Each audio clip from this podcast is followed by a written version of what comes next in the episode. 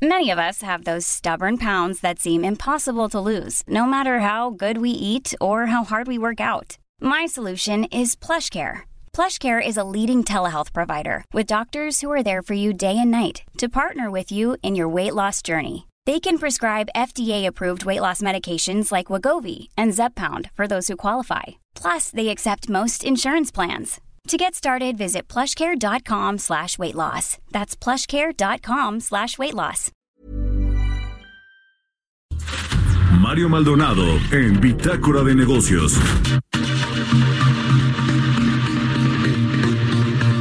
Vamos a platicar con eh, Ernesto Ofarril Santoscoy, presidente del grupo Bursamétrica, nuestro colaborador de los martes aquí en Bitácora de Negocios. Mi querido Ernesto, ¿cómo estás? Muy buenos días. Muy bien, Mario.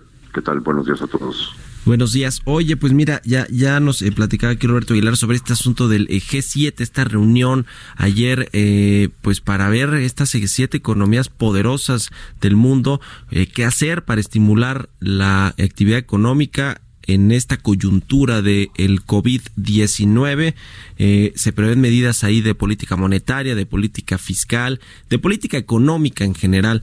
Eh, ¿cómo, ¿Cómo estás viendo tú el tema, digamos, eh, a nivel global con este grupo de los siete, pero también aterrizándolo a México? ¿Qué va a hacer México? ¿Ante qué estamos? Eh, eh, y a ver qué anuncia el rato también Hacienda, ¿no? A las 12 que va a haber una conferencia. Sí. Bueno, pues ayer se anunció que, que sí se estaba pensando en concretar una, una serie de acciones coordinadas en el grupo de los siete, que son los siete países más ricos del mundo, y en este momento se debe estar llevando la conferencia telefónica donde participan tanto los ministros de finanzas o secretarios de Hacienda como los banqueros centrales de, estos países. Eh, y pues que están discutiendo si amerita o no amerita el, el anunciar un esfuerzo conjunto coordinado de medidas de política económica. Eh, bueno, pues eh, creo que las circunstancias de, unos y otros de estos siete países son distintas. Por ejemplo, Japón sí tiene una economía que está en franca recesión. El último dato de Que conocemos es una caída anual del 6%. Y entonces ahí, por ejemplo, pues el Banco Central sí ya anunció que de nueva cuenta está eh, comprando activos, es decir, inyectando yens a la circulación eh, pues, para empujar a la economía para arriba y hay también una serie de medidas fiscales para, para también ayudar a que la economía crezca.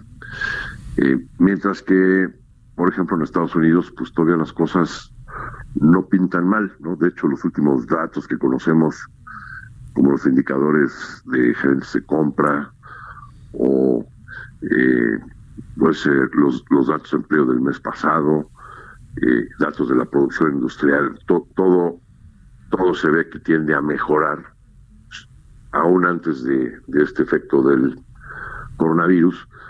Entonces, bueno, pues eh, no se justificaría que se actuara, sin embargo, el presidente de la Reserva Federal viernes de la semana pasada sí dijo que si las cosas se agravan, pues van a actuar, no, no dudan en actuar. ¿no?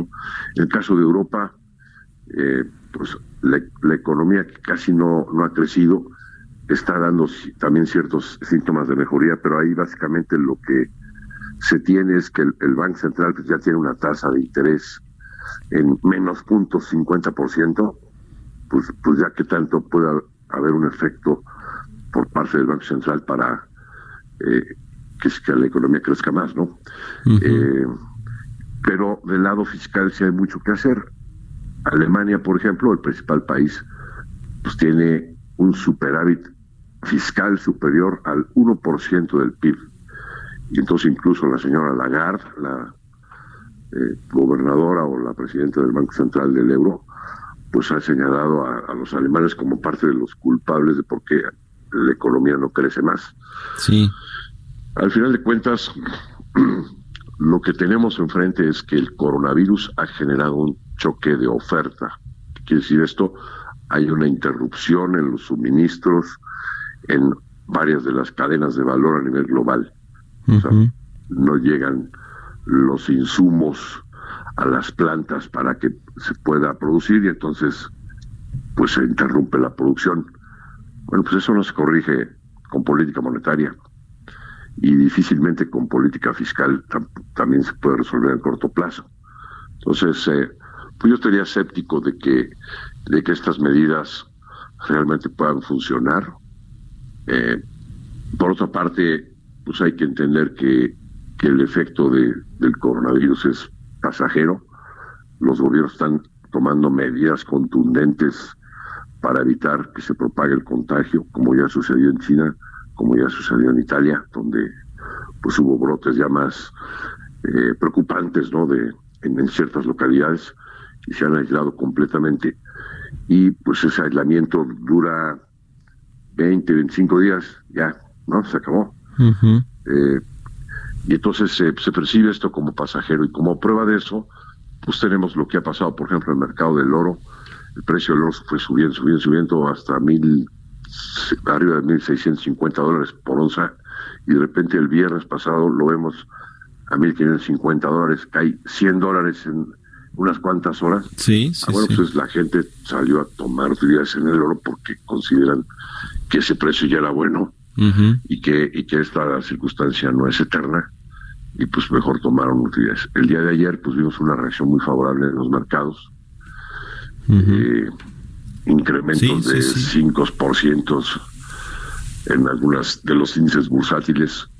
Sí, allá en Estados Unidos. Oye, Ernesto, quiero preguntarte, ¿tú ves espacio para que en esta próxima reunión del 26 del Banco de México, la decisión de política monetaria, haya margen para bajar las tasas hasta 50 puntos base, que es lo que pues algunos miembros de la Junta eh, venían diciendo en, en ocasiones anteriores? Bueno, eh, la situación de México es diferente, ¿no? Si, si estamos en un claro estancamiento.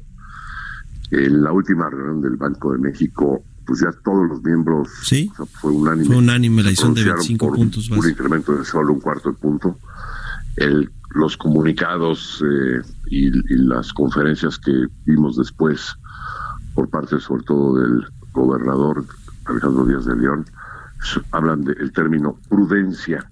Antes eran pues más eh, contundentes en, en, en que seguirían bajando tasas y ahora ya lo cambiaron. Eh, digamos, el discurso hablan de prudencia y esa prudencia que dicen, ah, y el mismo comunicado pues se habla todo el tiempo de, de- de que las finanzas públicas deben de estar sanas. Entonces, pues vemos, vemos ahí claramente que el Banco de México lo mismo que muchos analistas vemos, el riesgo inminente de una reducción en las calificaciones tanto de Pemex como de la deuda soberana Sí. y, y ante esto pues prefieren mantener esa prudencia, que quiere decir, pues por lo pronto me quedo quieto con la tasa de interés, a no ser que en la conferencia telefónica de hoy el G7 decidiera pues eh, mandar un mensaje contundente y, y- y todos los bancos centrales bajaran su tasa de interés, que repito, lo veo totalmente innecesario. Eh, bueno, pues entonces sí el Banco de México tendría más espacio para reducir su tasa de interés. Bueno, pues estaremos Y muy del- pendientes. Y del lado de Hacienda, nada más te diría, Ujú. y del lado de Hacienda, pues eh, los empujoncitos no sirven de nada, ¿no? Eh, si no se hace un esfuerzo importante por inyectar confianza a la economía y si siguen con una serie de medidas de políticas públicas que van en contra de la inversión, este país no, no puede crecer. Sí, no, con parches no se puede. Muchas gracias, como siempre, Ernesto O'Farrell, presidente del Grupo Bursamétrica, por haber estado aquí en Bitácora de Negocios. Al contrario, gracias a ustedes, que tengan muy buen día. Mom deserves the best, and there's no better place to shop for Mother's Day than Whole Foods Market. They're your destination for unbeatable savings, from premium gifts to show-stopping flowers and irresistible desserts. Start by saving 33% with Prime on all body care and candles. Then get a 15-stem bunch of tulips for just $9.99 each with Prime. Round out Mom's menu with festive rosé, irresistible berry chantilly cake, and more special treats. Come celebrate Mother's Day at Whole Foods Market.